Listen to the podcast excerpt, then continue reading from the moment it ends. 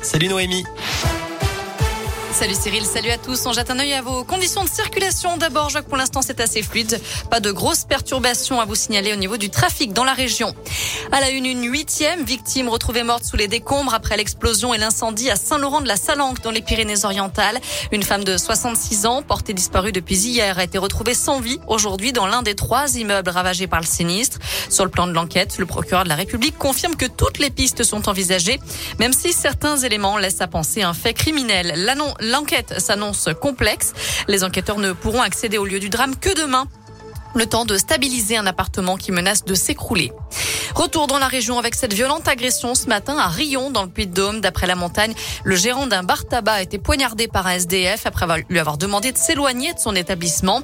L'agresseur présumé a été maîtrisé par les passants avant d'être interpellé et placé en garde à vue. Quant à la victime, elle était transportée à l'hôpital. Ses jours ne seraient pas en danger. Lui roulait sans permis depuis 13 ans lorsqu'il était contrôlé avec 0,78 grammes d'alcool dans le sang. Un habitant de Villars-les-Dombes a été reconduit chez lui samedi soir par les gendarmes et convoqué dès le lendemain. Cette fois-ci, il avait 0,96 grammes d'alcool dans le sang. Lors de son audition, il a reconnu boire une bouteille de pastis par jour selon le progrès.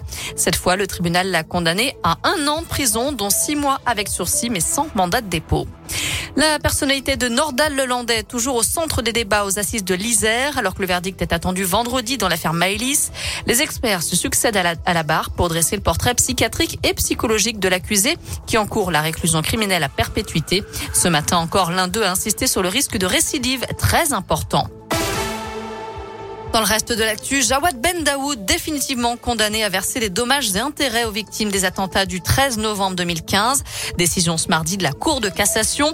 La haute juridiction a, annulé en revanche les dommages et intérêts qu'il avait été condamné à payer aux locataires et aux propriétaires de l'immeuble de Saint-Denis où les forces de l'ordre avaient donné l'assaut. C'était le 18 novembre 2015, au cours duquel les deux djihadistes sont morts. On ouvre la page des sports avec du foot et une affiche de gala au Parc des Princes. Mbappé, Messi, Benzema, tous seront réunis ce soir pour le choc PSG Real Madrid. Coup d'envoi à 21h en huitième de finale aller de la Ligue des Champions.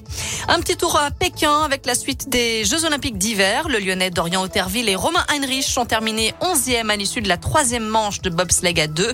Dernière manche se joue en ce moment même. On leur souhaite bonne chance. La France qui a décroché ce matin sa douzième médaille avec la deuxième place du relais homme en biathlon. C'est donc une médaille d'argent. Voilà pour l'essentiel de l'actu. Côté météo cet après-midi, c'est une alternance de nuages et d'éclaircies. Les températures sont toujours plutôt agréables pour la saison, comprises entre 8 et 10 degrés. Normalement, ça devrait se maintenir comme ça encore jusqu'à demain. Très bon après-midi à tous à l'écoute de Radio Scoop. Merci Noé.